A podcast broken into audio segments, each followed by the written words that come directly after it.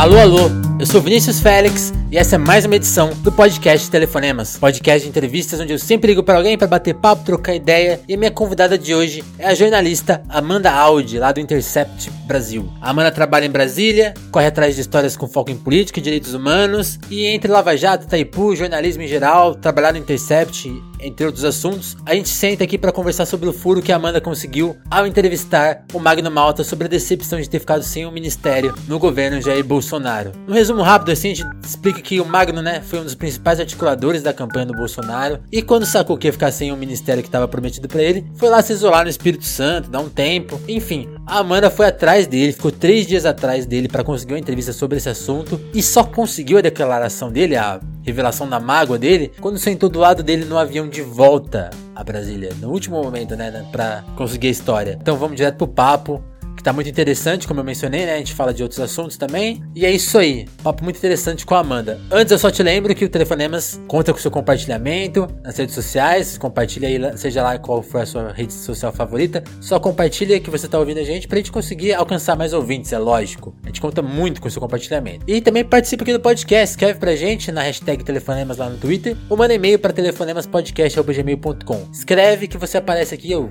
dou um alô pra você, respondo sua pergunta, a gente comenta algum assunto que você quiser, tiver afim. É isso aí, escreve pra gente, certo? Então vamos direto pro papo, que tá muito legal. Com vocês, Amanda Audi.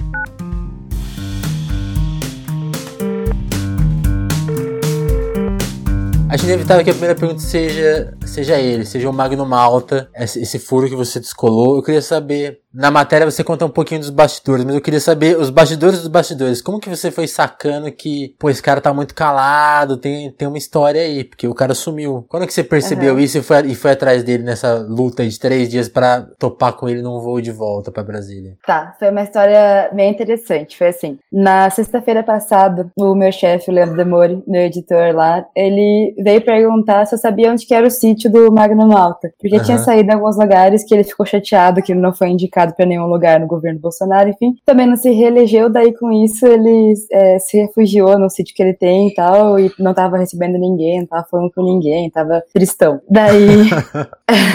Forever alone. É. Aí pesquisei um pouco, falei com algumas pessoas, assim, é, amigos dele e tal. Com ele não consegui falar e tava já com o celular desligado. E daí vi que era um sítio no Espírito Santo. E falei pro meu editor isso e achei que o negócio ia morrer por aí. E ele deu a ideia assim, pô, vamos Vai pra lá, você topa? Aí eu topo, claro, bora. Daí eu até tinha, é, tinha remarquei alguns planos que eu tinha feito pro fim de semana, assim, tal, porque eu fui meio que de, em cima da hora lá pro Espírito Santo, mas tava com uma impressão boa, assim, então é, achei que, que fosse dar certo e fui lá bem feliz, é, no uhum. dia seguinte, já de manhã, assim, e cheguei em Vitória, a gente pegou, eu peguei um carro, é, o motorista me levou até Cachoeira do Tubirim, que é onde ele tem esse sítio, é um sítio de recuperação de dependentes químicos lá. E imaginei que talvez fosse encontrar com ele lá, só que ele não estava. fácil. Então, é. Aí conversei com os pastores é, que trabalham lá, eles mostraram o trabalho. É, eu pedi para eles intercederem por mim lá junto com o Magno, que eles deviam ter contato com ele, enfim. E eles, ah, mas tá difícil de falar com ele até pra gente, enfim. Mas vem aí amanhã que vai vir um outro pastor que é mais próximo dele, daí quem sabe você consegue. E voltei no dia seguinte, assisti um culto deles lá, é, que é um tipo de tratamento assim que é Jesus, que eles falam, Jesus de manhã, tarde à noite. Uhum. É, e conversei com esse pastor que ele é primo do Magno e irmão de criação dele. Aí ele tentou falar com o Magno assim, também não conseguiu, falou, ó, oh, tá difícil ele tá num sítio que fica na zona rural lá de Viana, que é uma cidade perto de Vitória e Vila Velha, assim. Tava isolado mesmo. É, e tava assim, tava triste. Daí, também tentando, falei com outros funcionários, enfim, vim pra Vitória, Vila Velha. Tentei de tudo quanto é jeito e só porta na cara, só negativa e nada. Eu tava, eu tava tristona já nessa hora.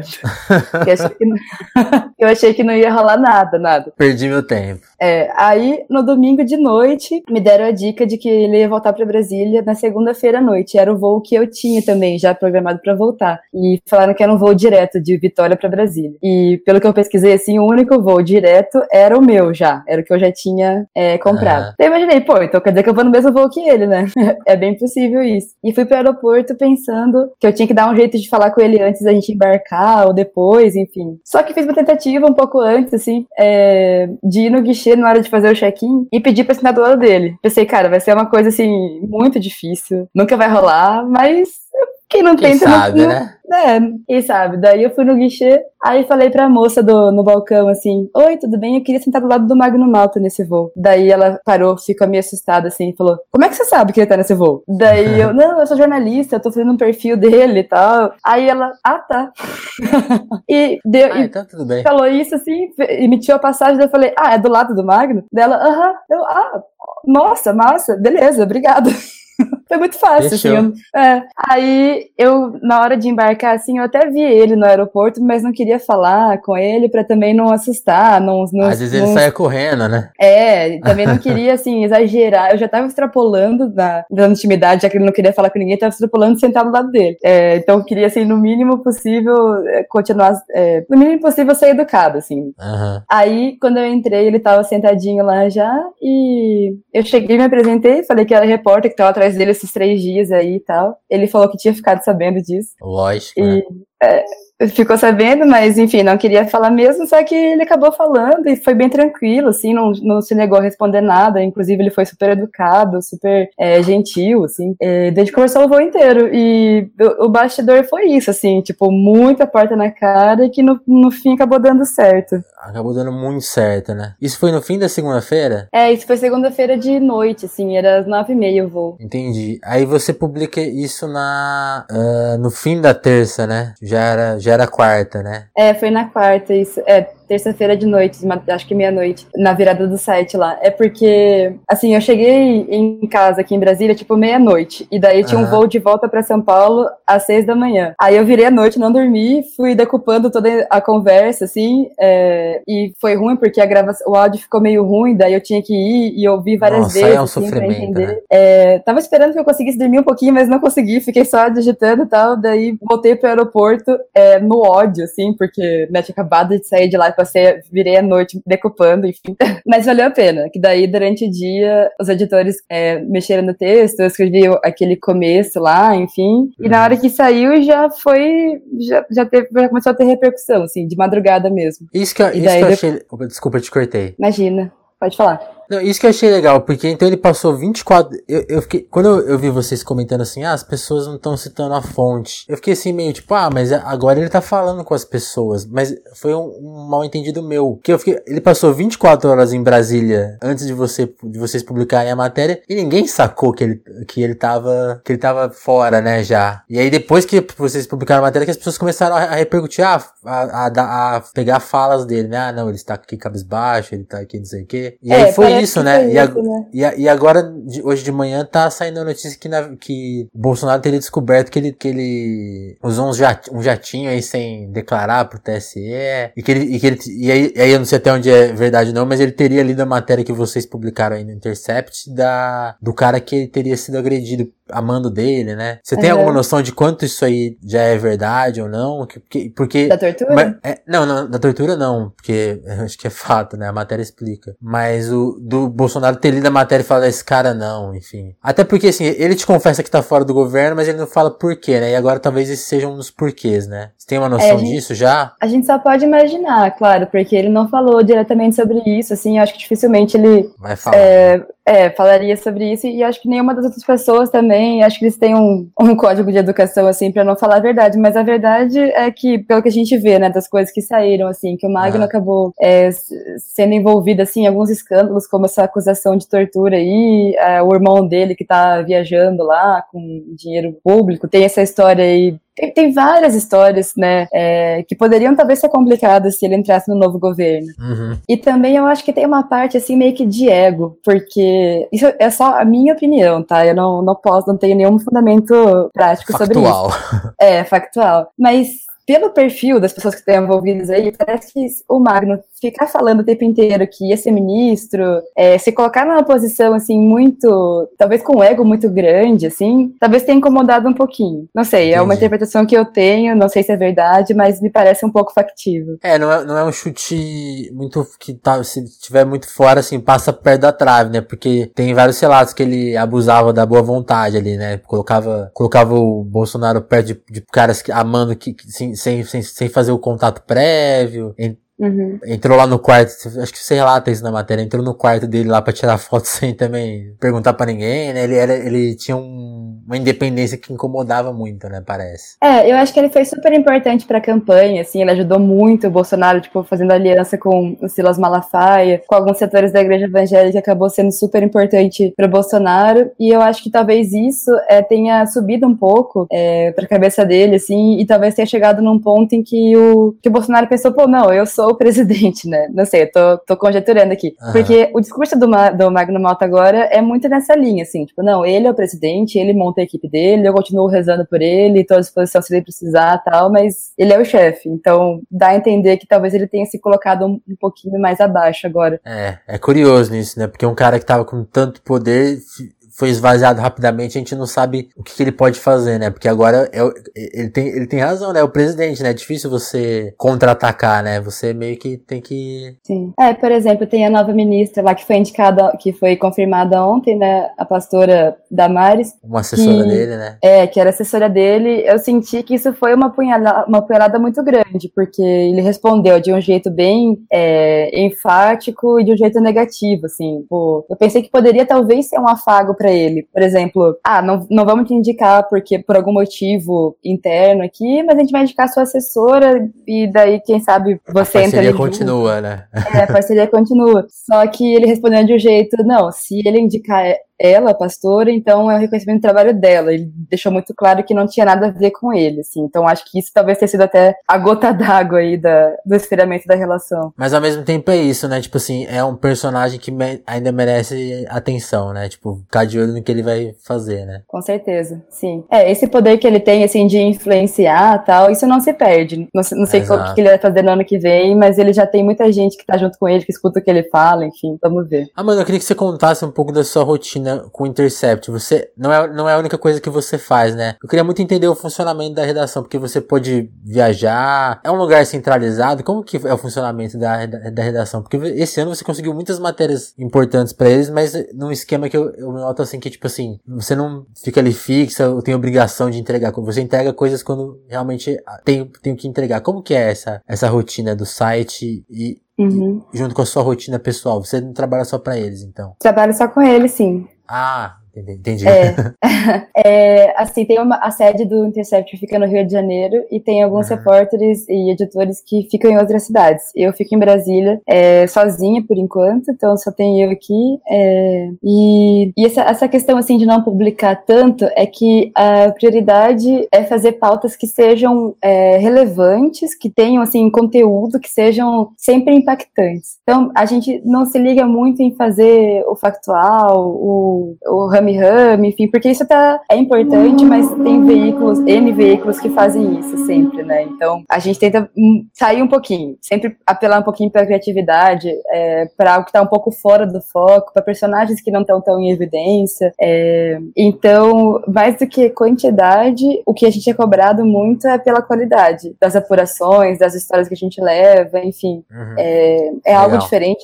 Sei que você tem experiência também em redação, assim, é bem diferente de qualquer redação que eu já tenha passado, assim, também. Que tem uma cobrança muito grande pela velocidade, enfim. Eu perguntei justamente por isso, estava vendo outros trabalhos seus em sites como Congresso em Foco e no... Até mesmo no Gazeta do Povo. Já... Aí eu vejo assim, uhum. assim, eu procurei lá na tag Amanda, coisas que ela fez, tipo assim, aí aquela rotina, né, de, ah, entrega texto, entrega texto. Aí eu vi essa rotina no Intercept e falei assim, ah, só matéria legal pra caramba. Então, tipo, falei, ah, então, é o funcionamento é, mais interessante, né? É o sonho de qualquer jornalista, eu acho era o meu, pelo menos, assim, ter esse tempo, essa liberdade para poder fazer, contar boas histórias, assim, né? Eu acho que é o que todo mundo quer, assim. Tendo esse, essa, esse objetivo, essa meta, digamos assim, tem, procurar coisas interessantes e ir atrás do que é realmente impactante. Como que é a sua uhum. rotina? Você, como que é a sua ca a caça das notícias aí, aí em Brasília atualmente? Como que, como que você programa a sua rotina, assim? É, Putz, não, é meio ou não tem uma rotina, é, exatamente. Não tem muita rotina, mas acaba não fugindo muito daquele básico, tipo, tomar café com pessoas,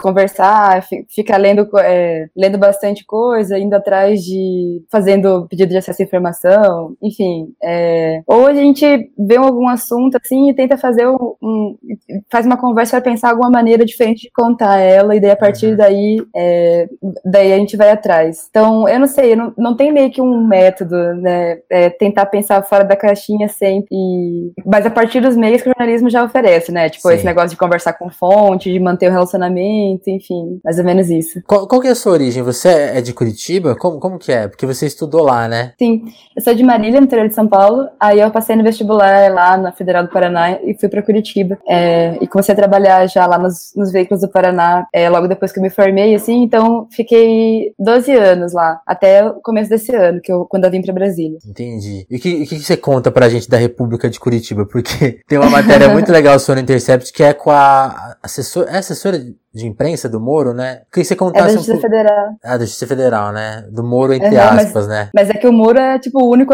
era o, mais ou menos o único assunto lá da Justiça Federal do Paraná, então ela meio que cuidava mais dele, assim, Entendi. da Lava Jato em geral. É, é, legal essa matéria porque eu queria que você contasse um pouco, você cobriu a Operação Lava Jato desde, desde o princípio? Como que foi? Cobri. Sim, é, quando começou a Lava Jato, eu tava na Casa do Povo lá e uhum. no começo era uma operação que ninguém dava muita bola, porque parecia muito com todas as outras, é como a Cristiane Maquiavelli que essa assessora conta no texto lá. Com o tempo, ela foi crescendo, os personagens importantes foram aparecendo e virou meio que algo super disputado pelos jornalistas. Tipo, todo mundo queria estar nessa cobertura aí. Bom, pelo menos é, eu queria muito, assim. É, as pessoas que curtem muito jornalismo queriam estar porque era a coisa mais importante, né? Todo mundo tava lendo e tal. E, e tinha muita novidade sempre. E, e, era bem como ela conta lá, e, e, como eu coloco um pouquinho no texto. Então, naquele afã de fazer as coisas, é, eu também fui uma dessas que, que co comprou, entre aspas, a operação, porque uhum. era muita informação, é, de um jeito muito transparente, como nunca tinha sido dado antes, né? Tipo, você entrava no sistema lá, daí tinha todas as peças do processo,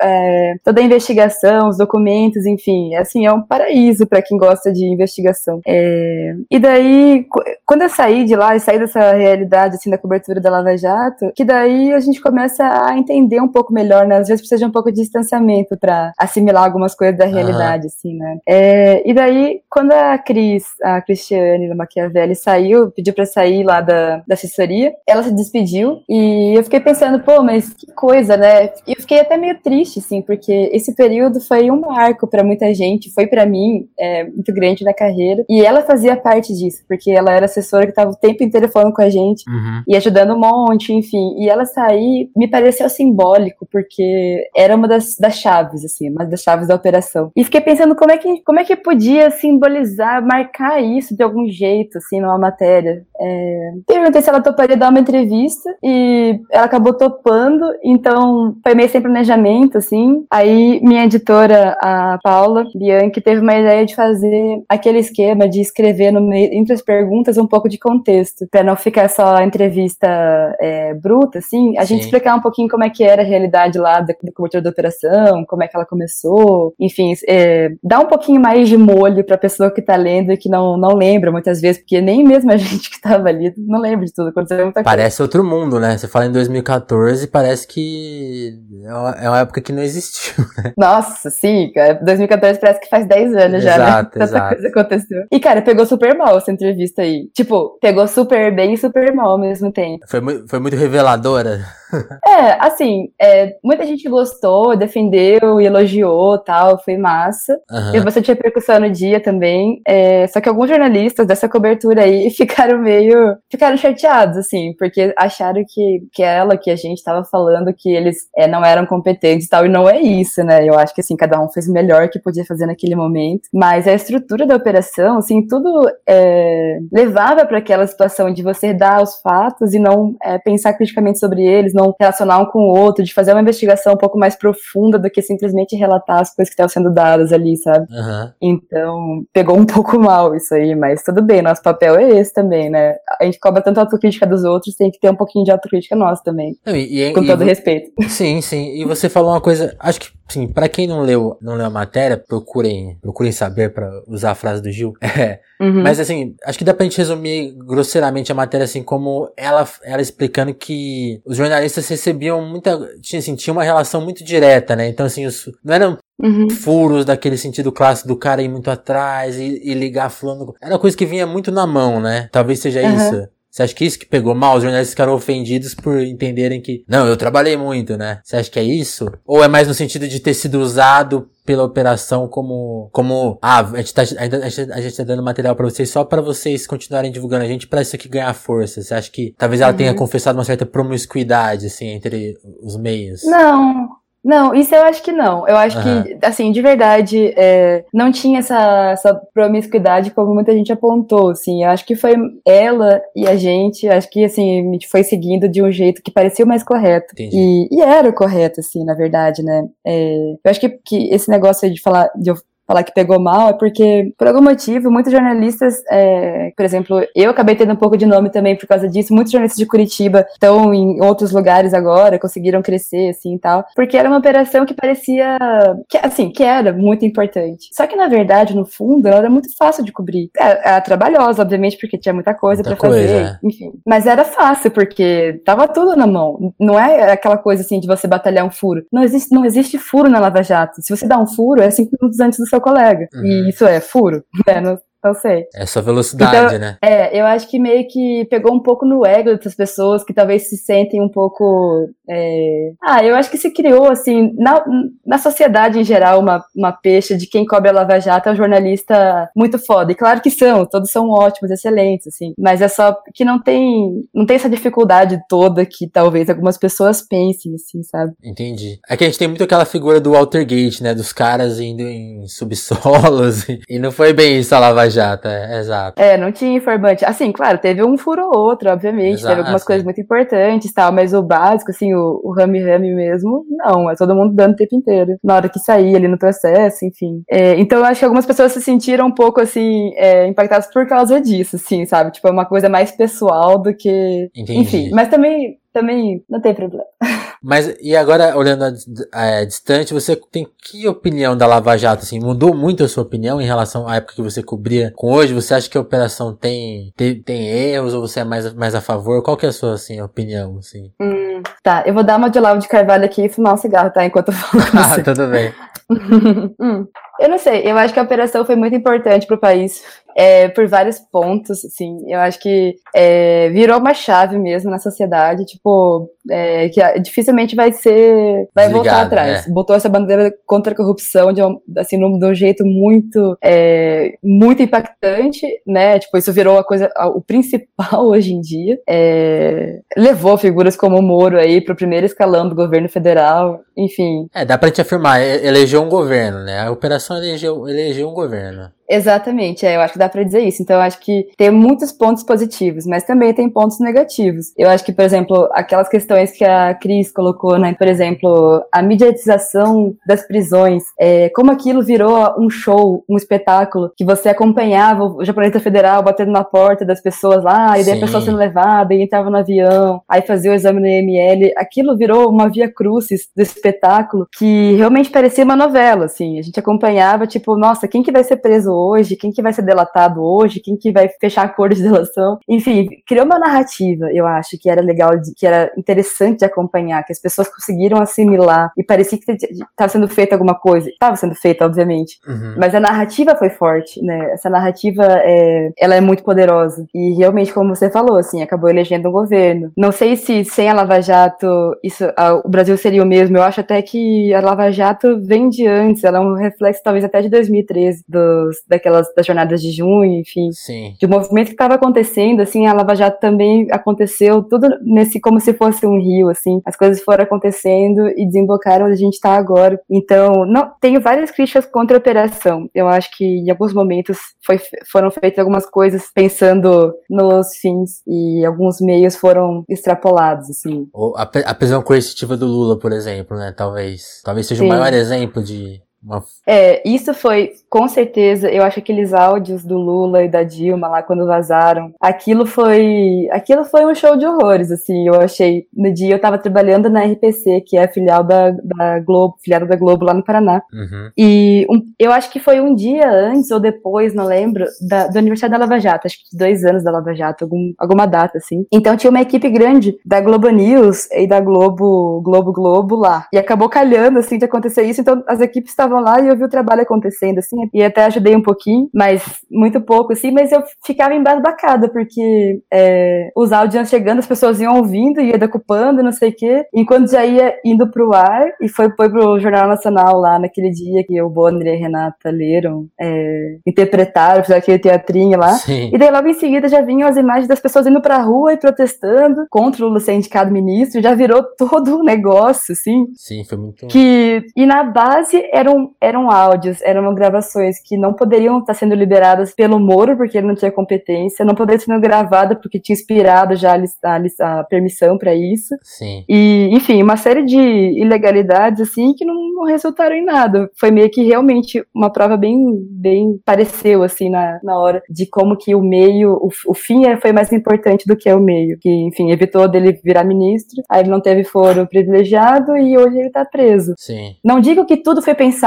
pra ele ser preso, tá? Eu acho que existe um pensamento muito maniqueísta que eu não concordo nem um pouco, assim. Você não vê uma grande teoria mas... da conspiração por trás, né? É, eu não vejo uma grande teoria da conspiração, mas eu tenho um pensamento meio crítico sobre tudo isso, assim. Eu acho que nem eles são mocinhos e nem bandidos. Sim, entendo. É, porque nada na vida é sim, é assim, sim, né, sim. na verdade. Eu acho que esse caso, esse caso é muito simbólico, né? Porque assim, é, tá lá, os áudios são, são fatos, mas enfim, eu, eles, eles não foram usados nos autos, né? Eles não foram usados no processo, foram usados mi, mi, pra mídia, né? Então isso é, é errado também, né? uhum. né? Enfim. Mas vamos mudar. Vamos, Sim, no mínimo questionável. É, vamos mudar um pouco de assunto. Eu queria. Tá. É, tem uma coisa legal na sua carreira que você tem, você tem pós em jornalismo literário. Eu queria que, que você contasse disso. Como, que isso entra na sua carreira, nos seus textos, no o que, que você gosta de ler nesse, nesse campo? Tem espaço para uhum. escrever dessa forma aí na, atualmente? No Intercept tem, eu acho que dá pra você aproveitar um pouco mais esses ganchos. Como que é? Pois é, eu penso que se eu tivesse feito hoje essa pós aí, talvez é, eu acho que eu aproveitaria muito mais. Porque na época eu trabalhava em redações é, de jornais é, maiores, assim e tal, e que usam aquela formulinha assim do lead e tal, que eu acho que é válida, mas é um padrãozão, é, né? acaba limitando um pouco a criatividade, assim, essa parte um pouco mais.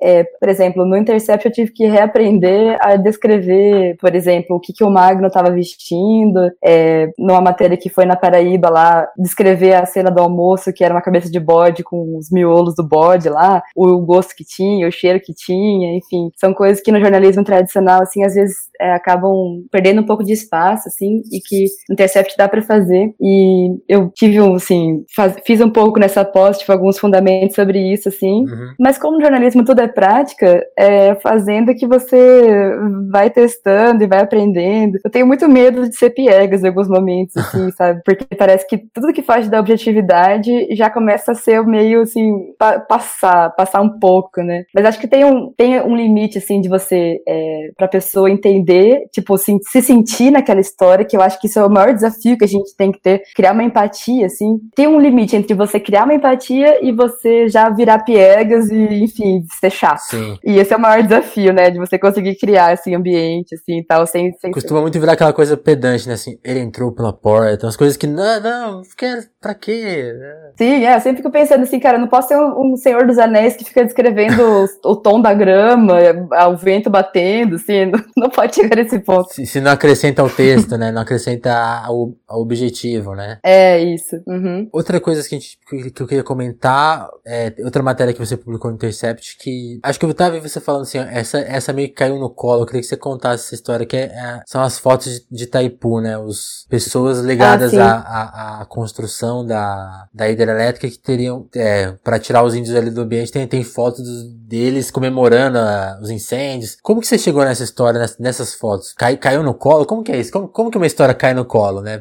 Explica isso pra gente. Ela surgiu muito do nada, na verdade. Eu até postei isso no Twitter lá, que assim, as melhores histórias sempre surgem absolutamente do nada, assim. Daí você, sei lá, tem que ter um certo olho pra identificar isso. Foi assim, foi a primeira matéria que eu fiz pra Intercept, eu nem, não era contratada nem nada, acho que foi isso que, inclusive, abriu a porta, assim, de, de depois entrar definitivamente. É, eu tinha sugerido para eles uma matéria sobre militares que, que, que na ditadura foram torturados e foram mortos também e tal. E daí é, o editor lá me respondeu colocando um monte de perguntas, assim, e eu fui, na hora de pesquisar essas perguntas, eu é, fui ver o relatório da Comissão da Verdade do Paraná, já que eu era de lá, assim, eu tava, tava na mão, comecei a dar uma olhada, assim, tal, pra responder, e daí chegou, teve, teve um trecho, tem um capítulo inteiro sobre índios, assim, tinha um trecho que falava isso, era tipo uma linha no relatório, é uma coisa muito por cima, não tinha foto nenhuma, não tinha nada, assim, passou super batido, era um relatório, acho que de 2014, assim, não era nem nada muito recente. Entendi. E eu, cara, sabe quando vira, vira total a cabeça? Eu esqueci totalmente a pauta que eu tinha sugerido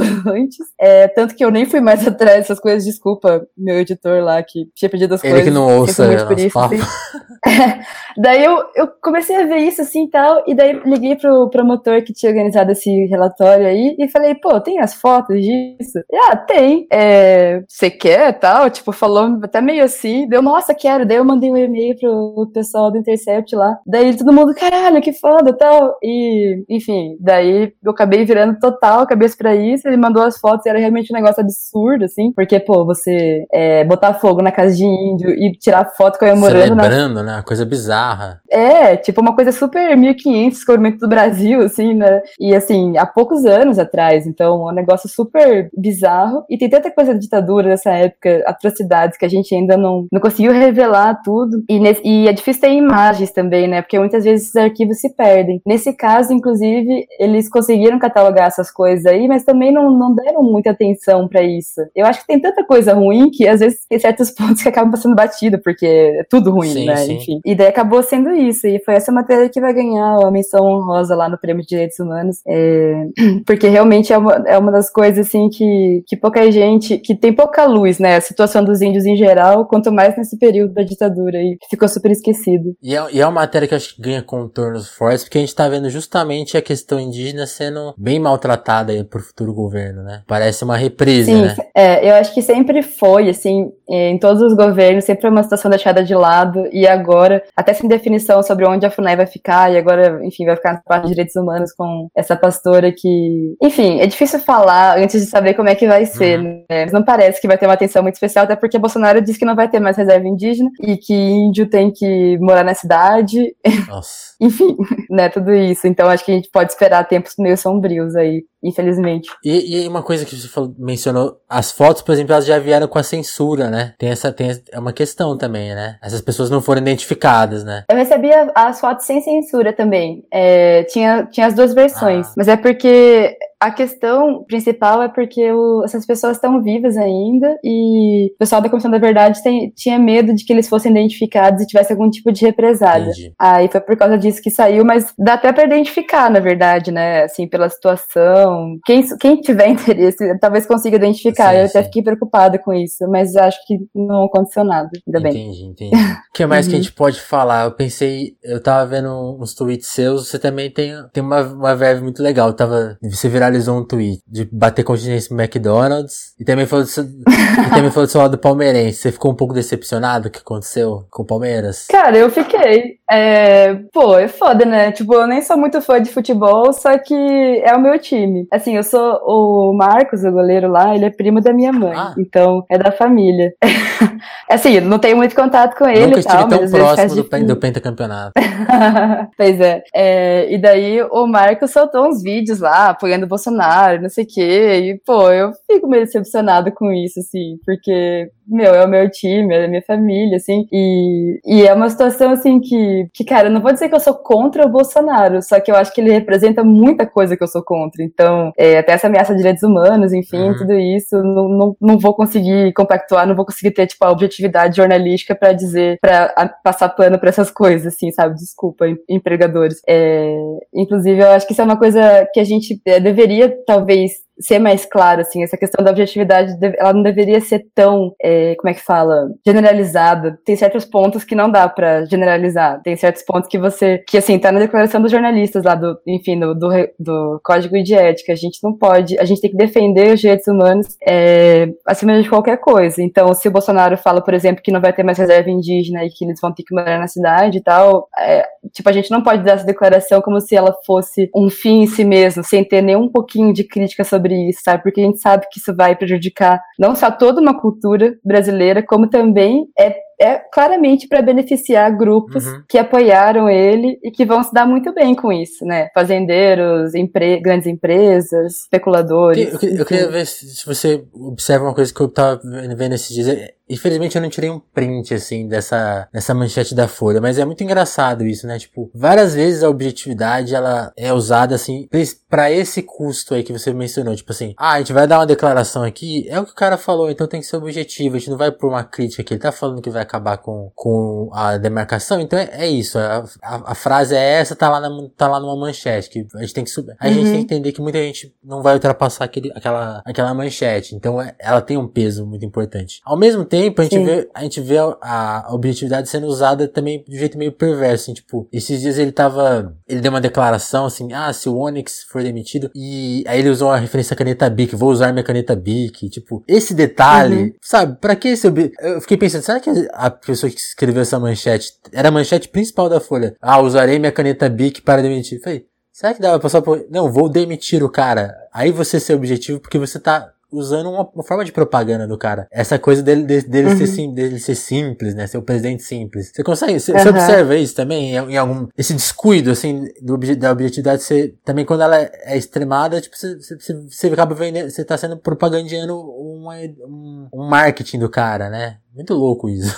Sim, cara, é, a objetividade é usada muito como um escudo, assim, tipo, ah, a gente não tem culpa de nada, a gente tá só reportando os fatos. Só que, cara, reportar os fatos é uma coisa, assim, que qualquer pessoa pode fazer. E a gente é jornalista e tem essa formação, essa experiência, assim, e tal, justamente para ajudar a criar um sentido para as pessoas que estão é, vendo as notícias, assim, para elas entenderem um contexto. Não é só descrever o que tá acontecendo. Tem que ter um contexto, né? Tem que ter um mínimo de, de malícia, assim, no sentido de, de não, tipo, não é só o que ele tá falando. Sim. Tem um exemplo, assim, ele falou, por exemplo, que é, não sei quantos por cento do Bolsa Família era fraude. E daí foi notícia em vários lugares, assim. E assim, ninguém, ninguém falou, falou assim, só, ah, ele falou, Bolsonaro diz que tantos por cento do Bolsa Família é fraude. Eu não lembro quanto que era, acho que 30%, sei lá, 40%. E assim, a gente, os, os últimos levantamentos mostravam que não era esse número, era tipo, sei lá, muito menos, assim, sei lá, 8%.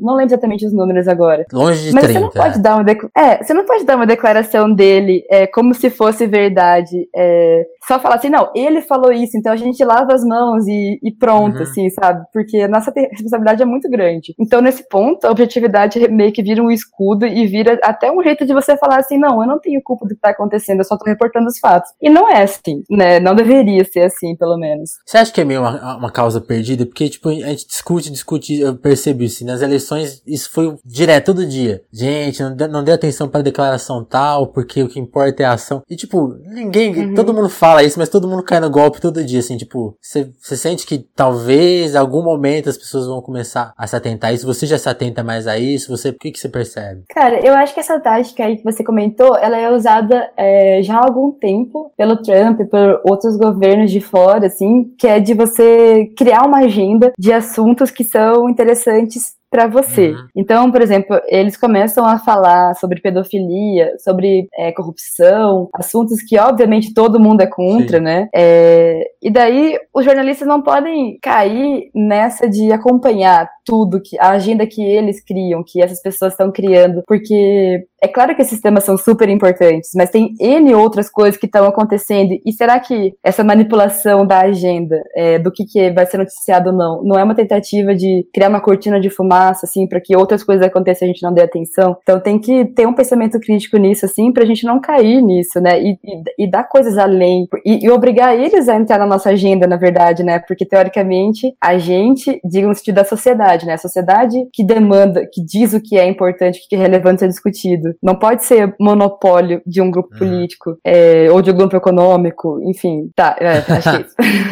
Mas é, é, é, é, é, legal isso, porque você sente que o Intercept tenta fazer esse, essa coisa, porque aí ao mesmo tempo a gente cai em outra coisa que é justamente isso que a gente mencionou lá no começo da entrevista, que é às vezes uma informação que vocês dão não é dada com contexto e não é dado nenhum crédito, né? Como que você avalia isso, assim, do, dos veículos independentes que estão trabalhando no Brasil agora e qual que talvez vai ser a posição deles? Porque agora que você conseguiu um, um super furo, aí o Reinaldo Azevedo te citou, sem, sem falar seu nome, mas aí você apareceu na Globo, aí você apareceu na Globo News, eu queria que você contasse como que você sente que a, a, os veículos independentes estão sendo inseridos justamente nesses veículos maiores que estão perdendo, acho que aí é a opinião minha, estão perdendo nessa guerra do, do da contextualização, estão muito rendidos a, a, as pautas do, a, sei lá, se é por se é, é, sei lá tá, se é né? uma coisa. Estão perdidos mesmo, estão agindo de forma consciente, ou estão muito, talvez, preguiçosos e viciados naquela coisa. Ah, é a notícia do dia, então tem que ser dado, enfim. Mas eu.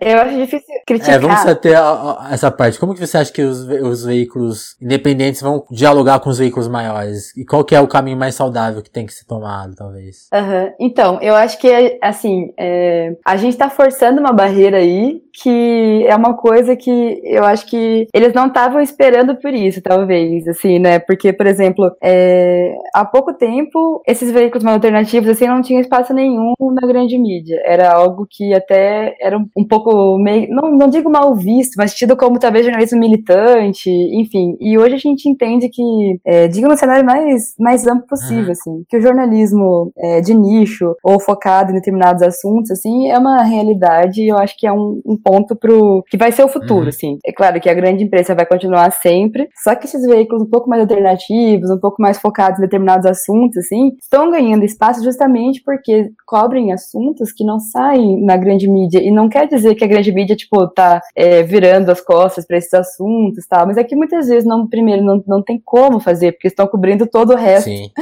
da realidade, assim, né? E a gente tem tempo e tem a possibilidade de fazer. Então, eu acho até que são coisas que se complementam, assim. Eu leio todos esses jornais aí, assim como eu leio vários alternativos que são ótimos, assim, tipo a Pública, a Ponte, enfim. É, eu, acho que se soma muito. Só que eu acho que também tem uma, é, como é que eu posso dizer, uma, uma barreira ainda a ser, trans, a, a ser uma matéria quase igual a nossa, assim, mas nem se, não citava a fonte. Em vários lugares, assim. Eu não posso afirmar com certeza, mas me parece que esse assunto acabou é, crescendo, assim, por causa da matéria do Intercept. E não foi citado. Tudo bem também, não tem problema. É uma coisa que a gente sabe que acontece. Só que, só que a gente cita quando é alguma, quando vem alguma coisa deles, a gente usa, né? É, eu não acho que eles se sentem ameaçados pela gente, não me parece isso. Mas falta um pouco de, de cooperação, talvez, né? Todo mundo tá do mesmo lado aqui. A gente tá, tá trabalhando pelo mesmo objetivo, cada um com da sua maneira. E eu acho que no futuro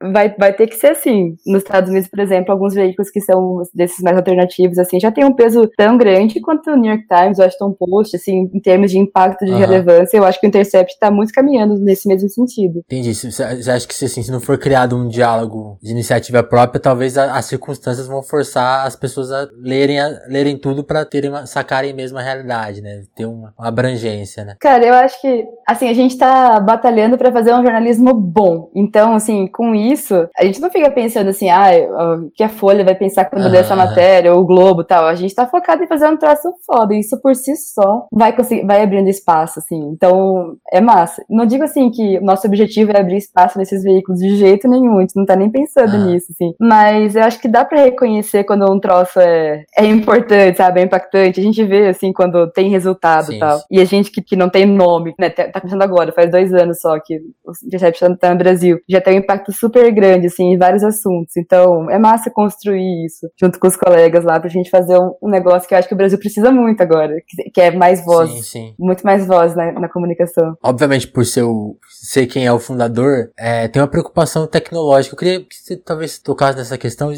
explicasse um pouco assim, qual que você acha que calcula qual é que vai ser a importância do futuro do jornalismo especificamente no Brasil, tem uma preocupação com privacidade, com, com é, sigilo de fonte. Como que você está avaliando isso? Porque você acha que talvez tenha uma crescente de perseguição, até pelas as, a, o jeito que a mídia é tratada, talvez pelo futuro governo de ter. Você acha que tem. O que, que os jornalistas têm que se atentar a isso? Você acha que tem uma, uma preocupação que vocês têm aí que, que, que, outros lugares não têm? Como que é essa questão? Porque é uma questão que eu particularmente não entendo, eu queria entender um pouco mais como que você ela está sendo tratada. segurança, assim? É... é, qual que que são os cuidados que estão sendo tomados que, que você acha que precisam tá, ser melhorados ou, ou, ou, ou, não se tem cuidado nenhum atualmente? Qual que é? A, como que tá essa questão hoje? Tá, a gente tem lá no Intercept, eu tenho muito a ver com a história do Intercept isso, é, a gente tem uma série de cuidados, assim, que, que eu talvez tenha em outros veículos, assim, mas eu não, sinceramente não sei. Mas tem muito a ver com a história do hum. Intercept, porque foi criado é, no bojo lá das denúncias do Snowden nos Estados Unidos, que ele conseguiu revelar os documentos lá é, muito sensíveis é, do governo americano, enfim, e acabou sendo perseguido por causa disso tal. São, são coisas que até hoje repercutem bastante. Então, como é, o Intercept surgiu nessa toada, assim, tem alguns cuidados que a gente toma de uma maneira, assim, bem prioritária, tipo, é, usar e-mail criptografado, é, garantir o máximo possível de segurança para a fonte que passa alguma informação para a gente. É, tem alguns mecanismos que até no site a gente descreve, assim, como fazer para você mandar uma informação sem ser prejudicado. É, tem algumas ferramentas tecnológicas, enfim, que, que possibilitam isso, porque é muito ruim você querer passar uma informação, algo que você acha que é importante, mas você se sente impedido porque a sua integridade física pode ser comprometida por causa disso, ou você pode perder o emprego e tal. Então a gente tenta encontrar maneiras de minimizar o máximo possível, é, de resguardar essas fontes. Então a gente tem bastante esse cuidado e também da gente, assim, né, na nossa comunicação mesmo entre nós ou com as fontes ou enfim na vida pessoal mesmo. A gente tenta tomar algumas medidas assim para ser o mais máximo seguro possível, porque a nossa realidade hoje é de que não existe é, muita segurança, assim, a gente não, não confia, não digo a gente no Intercept, mas a gente como cidadão em geral mesmo, assim, né, a gente tá muito exposto a coisas que a gente não, não tem muita ideia de como funciona ainda, é, nas redes Sim. sociais, né, na internet em geral. E, e, você meio que sofreu isso, né, porque, não sei, não sei como envolve o processo, não sei se você pode comentar, mas teve o caso da, o da, da Joyce, né, que, tipo, expôs seu nome, aí você recebeu ameaça de morte. Uhum. É, é, é, bizarro isso, né?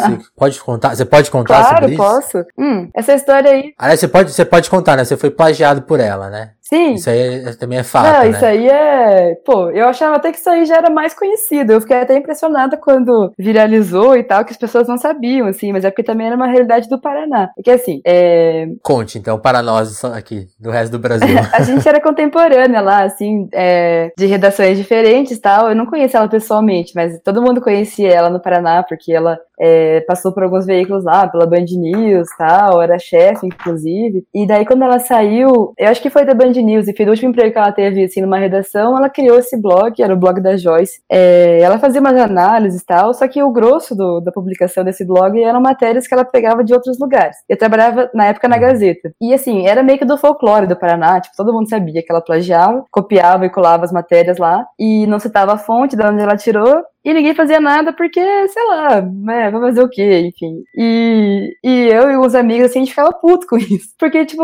não é só que ela copiava as matérias, ela, ela, também pegava, assim, furos, apurações que eram exclusivas, assim, e dava como se fosse dela, pegava até fotos, assim, da, dos outros jornais, infográficos, sabe? Pegava todo o material. E, claro, ela não assinava com o nome dela, mas também não, assinava, não botava de onde veio. Então, como tava no blog dela, parecia que era dela, assim, sabe? Uma coisa assim, meio tipo, lavei as mãos, enfim. Ela foi se aproveitando, talvez, dessa confusão da... Que é a gente tava falando há pouco tempo, ah, 2014 era um outro mundo nessa época, acho que a gente tem que muito entender que assim, a internet, até hoje assim, você vai ver as pessoas confiam em corrente de WhatsApp. É. Então, a leitura que você tem de um blog, né, acho que é nessa época que a gente tá falando, é muito, né, ah, esse cara aqui, ele, ele que escreveu, né, ele que deve ter uma confusão, é, você vai criando ali, aí parece que você é muito foda, né, porque você faz tudo, é. você cria uma imagem falsa, né. E ela tinha uma imagem lá no Paraná, assim, que era a dama das sapatadas, porque ela é, desde antes, assim, ela fazia umas colunas, assim, mais agressivas, ela, sei lá, falava dos políticos de lá, criticava tal, então, assim, ela foi criando uma ideia que ela era super combativa, enfim, e daí, com, com essas matérias, ajudava a criar mais essa imagem. E ela tinha estagiários Dava lá... um corpo, né? É, ela tinha estagiários que eram, que eram pagos para fazer isso, assim, tipo, pegar é, notícias que ela achava que iam ser relevantes, não só do Paraná, da Gazeta, que eu acho que era o principal que ela copiava, assim, mas também de outras, tipo, ela pegava também da Folha, Folha, Estadão, do Globo, enfim. E daí,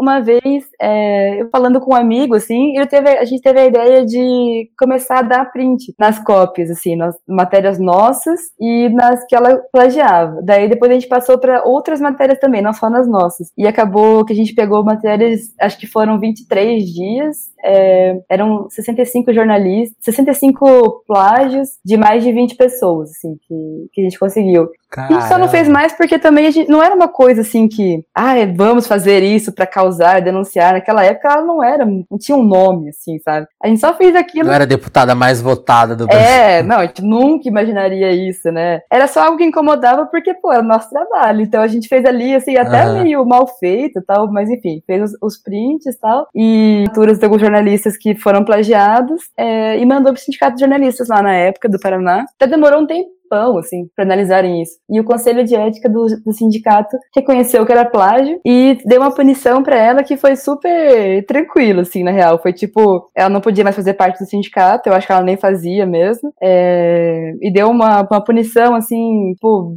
como é que fala? Simbólica. É, mandou uma. publicou uma notinha lá, assim, um negócio bem tranquilo. E ela ficou puta, falou que foi porque as jornalistas ligadas à CUT, é, que só queriam prejudicar ela, e não sei o que e tal. E entrou na justiça, é, falando que ela não foi notificada sobre essa, essa, essa sindicância aí, que comprovou o plágio. E daí, na primeira, na primeira decisão do juiz, que era uma liminar assim, ele entendeu que ela não, talvez não tenha sido notificada na dúvida é, como é que fala? É, tirou os efeitos dessa punição, que era tipo ela não fazer parte do sindicato. Só que nunca se entrou no mérito se ela realmente plagiou ou não. Isso ela não, não chega a falar nunca em lugar nenhum, porque é óbvio, assim, ela fez aquilo. Enfim, aí isso acabou morrendo. Ela depois entrou na Veja, lá na TV, com o Renato Azevedo, depois eles brigaram, não sei o que, ela virou uma é, youtuber e foi crescendo. E, e... Aí é muito louco, né? Porque aí ela, aí ela escapou do universo ali de vocês, né? Aí ela foi foi, quando ela vai pra Veja, ela vira, ela ganha uma credibilidade muito forte, né? Tipo, e muito nessa, nessa, nesse ritmo, né? De, ah, é a pessoa que fala a realidade. Depois, quando ela foi demitida, ela, aí ela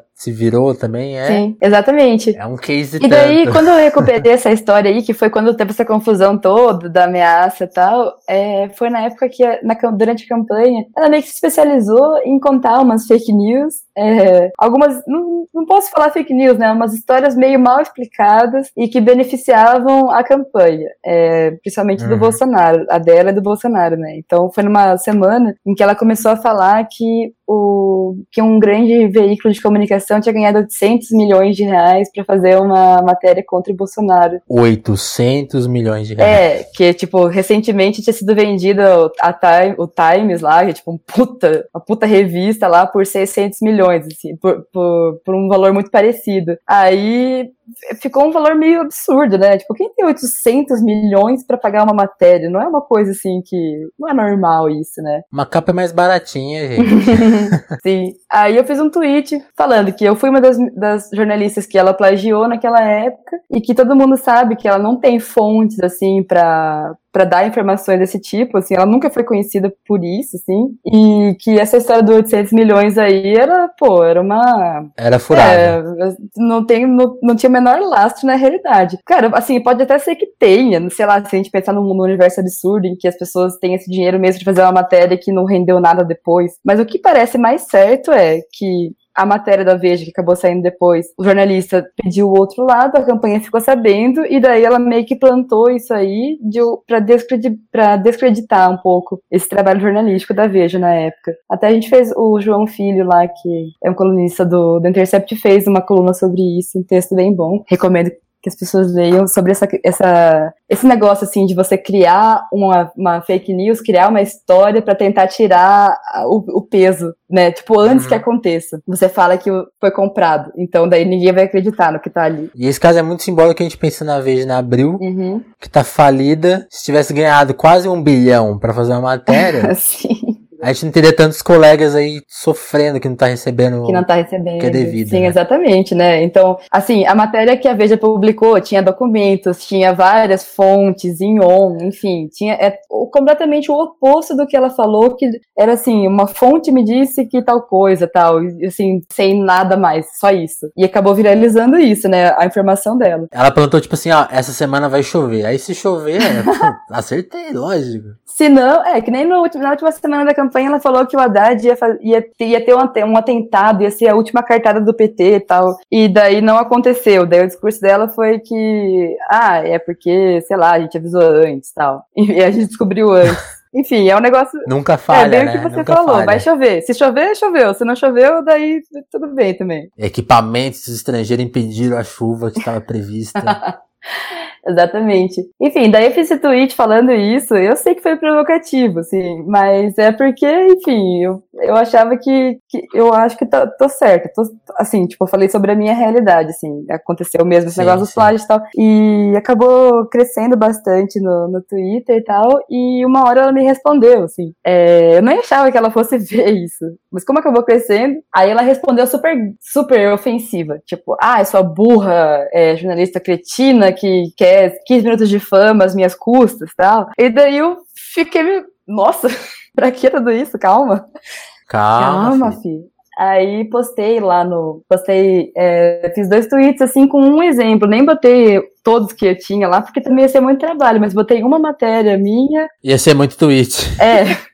Botei uma matéria minha e uma que ela botou no blog dela, assim, só como um exemplo. Daí ela ficou mais brava ainda, assim. Daí continuou falando que eu era uma cretina, que tava querendo me aproveitar, e quem era eu, não sei o quê. E assim, eu, eu fiquei tentando me defender, falando assim, cara, eu não quero, não quero aparecer, sei lá. Tipo, não é o meu objetivo, assim, assim, ainda mais pra esse público dela, assim, não é, assim, as pessoas que eu gostaria que me conhecessem. Quero também, né? Obviamente. Só que o que aconteceu foi quando ela foi postando essas ofensas, assim, é, ela ia retweetando, compartilhando meus, minhas postagens e criticando em cima, assim. E daí muita gente, seguidores dela, mais fanáticos, assim, vieram na minha página e começaram a descer a lenha. E daí aquela coisa, assim, tipo, super baixo calão e uma coisa até meio machista, assim, tipo, ah, o que que é essa menina aí? Vadia, não sei o quê, é, quem é você na fila do pão, e. E daí começaram as coisas mais pesadas, tipo, ai, Joyce, é, se você quiser, a gente enche ela de porrada e não sei o que lá. Tipo, até meio engraçado isso. Nossa. É, e tiro na cara, e não sei o que lá. Um cara falou que ia descobrir o endereço de todos os jornalistas que, que denunciaram ela por plágio, pra ir atrás. Enfim, e naquele dia foi tão doido, porque era tanta mensagem, tanta coisa, eu não conseguia nem ler, assim. E fiquei lá naquele negócio, assim, tinha pessoas me defendendo, mas a grande maioria tava atacando de um jeito absurdo. Eu fiquei, tipo, meio vendida, assim. É, Entendi. e daí o pessoal do, do Intercept foi super legal, porque eles colocaram à disposição lá a assessoria jurídica que a gente tem no site pra talvez tentar fazer alguma coisa, assim. Eu acabei não fazendo nada, na verdade, porque ia ser muito trabalho, ia ter que printar tudo, todas as, todas as agressões, as ameaças, e levar num cartório para entrar numa delegacia de crimes cibernéticos e tal. E o, o que eles falaram é que quando é assim, é muito difícil você punir, ter qualquer tipo de reparação, porque muitas vezes são fakes, são perfis, são robôs que estão ali.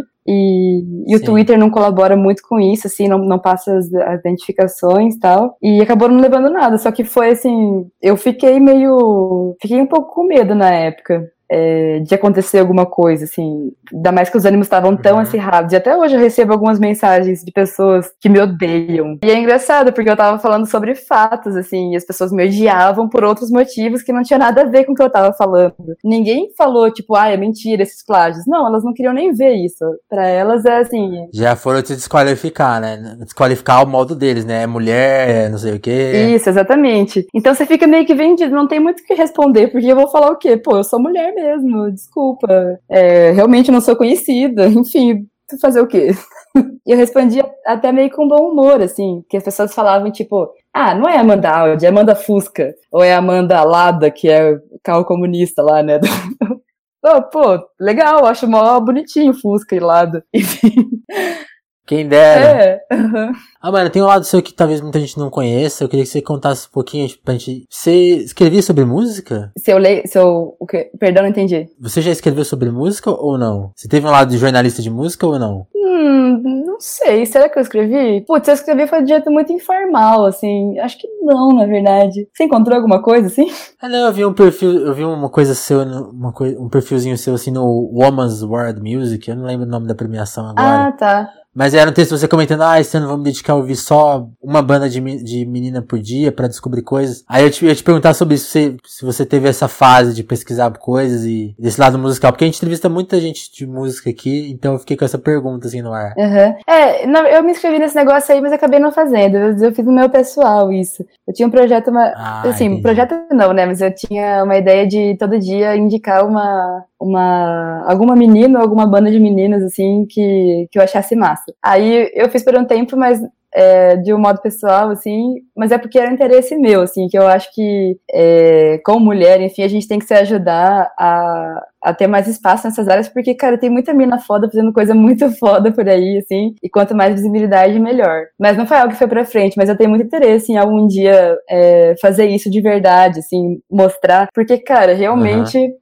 é, tem todo um universo aí que a gente não, a gente não valoriza tanto quanto as meninas mereciam. Assim. Legal. Você tem alguma indicação, assim, de, de, dessa que você goste muito? É bem conhecida, assim, só que eu acho que ela é... é Só minutinho que tá cortando. É super diferente e tem coisas de hoje em dia. Tipo, ela dos anos é, 70, 80, é, tá produzindo ainda, enfim, foi ganhar o Nobel lá no, pelo, pelo Bob Dylan. Só que eu não sei se as pessoas conhecem muito por essa, por essa vibe. Tipo, esse negócio de colagem é um negócio que eu acho que super rola hoje em dia, assim, ela tava fazendo isso lá atrás. Então, indico o Pat Smith, pra quem quiser. Pat quem Smith. não conhece, eu vi. Legal. Mas chegou, chegaram as perguntas. Sério, teve pergunta? Meu Deus. Que massa. Chegou, mas é uma pergunta que já tá respondida. Eu vou citar aqui só pra gente lembrar. a Glenn do Show falou, ela, ela revelou a curiosidade, a curiosidade que a gente falou lá no começo. Como a Amanda conseguiu descobrir o assento do avião? Essa história já tá explicada. Legal. Aí ela fez uma pergunta que na, na sequência. Fazer o jornalismo é sobre isso, sobre não desistir, né? Você concorda? Com certeza. Cara, tudo que vem muito fácil não tem muito. Isso é até um, um conceito meio filosófico, assim, né? Cara, eu tô lendo. Eu vou dar uma piradinha aqui, tá? Desculpa. Mas eu tô lendo o banquete Boa. do Platão. E daí ele fala sobre esse, esse negócio do amor e do desejo. Que é tipo, você deseja e você quer as coisas que você não tem. Super se aplica ao jornalismo isso. Tudo que que é difícil, é muito mais massa. Porque na hora que você consegue, daí. Pô, eu acho que com certeza se fosse assim, ah, eu ligo pro assessor do Magno, do Magno Mountain, daí marco uma entrevista com ele, e daí ele fala lá não teria o mesmo peso do, do, empenho que foi ir atrás dele lá no, no interior do Espírito Santo e fazer o, tudo que eu fiz para conseguir estar do lado dele no avião, assim, e conversar. Acho que, enfim, o que, o que é fácil não é não é a melhor coisa possível. Tudo que é mais difícil é o que traz é, algo a mais, né? Queria te agradecer pela entrevista, pelo papo. Nossa, eu que agradeço. Obrigado pelo convite, gostei muito. E é isso aí. Quem quiser, quem quiser continuar te acompanhando, então está, está fixa no Intercept agora. Então, breve mais matérias aí. Isso, isso. Pode seguir lá no Twitter e acompanhar o Intercept, porque todo mundo que tá ali é ponta firme demais. Obrigada, Vinícius. Valeu, Amanda. Obrigado. Tchau, Valeu, tchau. Valeu, tchau, tchau.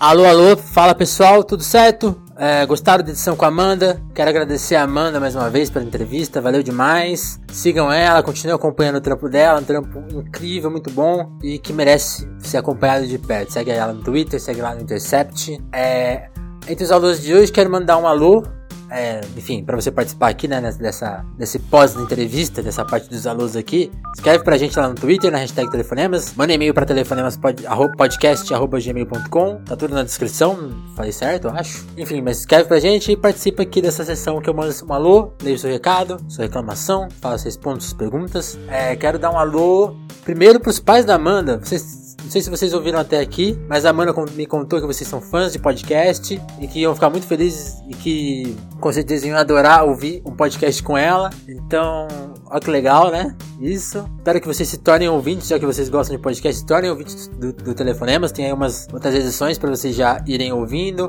Sigam para ouvir as próximas. Escreve, escreve também para. Mandem recado para mim no Twitter ou no e-mail. Ficar muito feliz de ler aqui um recado de vocês sobre ter entrevistado a filha de vocês e se vocês se tornarem ouvintes, enfim, vai ser ótimo ter a participação de vocês sempre. Muito obrigado aí por terem ouvido essa edição. É... Embora seja espaço para quem escreveu, eu quero agradecer pessoas que não escreveram pra gente hoje. Quero dar um alô para elas, mas também são pessoas muito especiais porque são pessoas que receberam aí na sua retrospectiva do ano do Spotify. É, tinha uma sessão lá, podcast mais ouvido. E algumas pessoas me mandaram prints que o Telefonemas foi o podcast do ano para elas. Primeiro, agradecer o meu amor, Isa. Muito obrigado. Você que ouviu o podcast este ano todo. Espero que isso continue ano que vem, nos próximos. Te amo muito. Muito obrigado por tudo. Não precisa nem te dizer mais nada além disso, né? Você sabe. Quero agradecer o Vitor, que também me mandou print. Vitor, eu não sei seu sobrenome, cara, mas a gente se segue há bastante tempo no Twitter. Valeu demais. Você printou e indicou o podcast para mais pessoas ouvirem, velho. Valeu demais. Quero agradecer o Adriano Costa Melo, que tem a, a, a coisa pop no Twitter. É, agradecer também quem mandou perguntas hoje. A Glenda, li sua pergunta, Glenda. Curtiu a resposta? Também o Darlan. Darlan, não li sua pergunta porque chegou depois da gravação, cara. Mas ela tá respondida, não tá? Rick, você também mandou uma pergunta igual a da Glenda. Tá respondida, né, velho? Então, até a próxima edição. Forte abraço.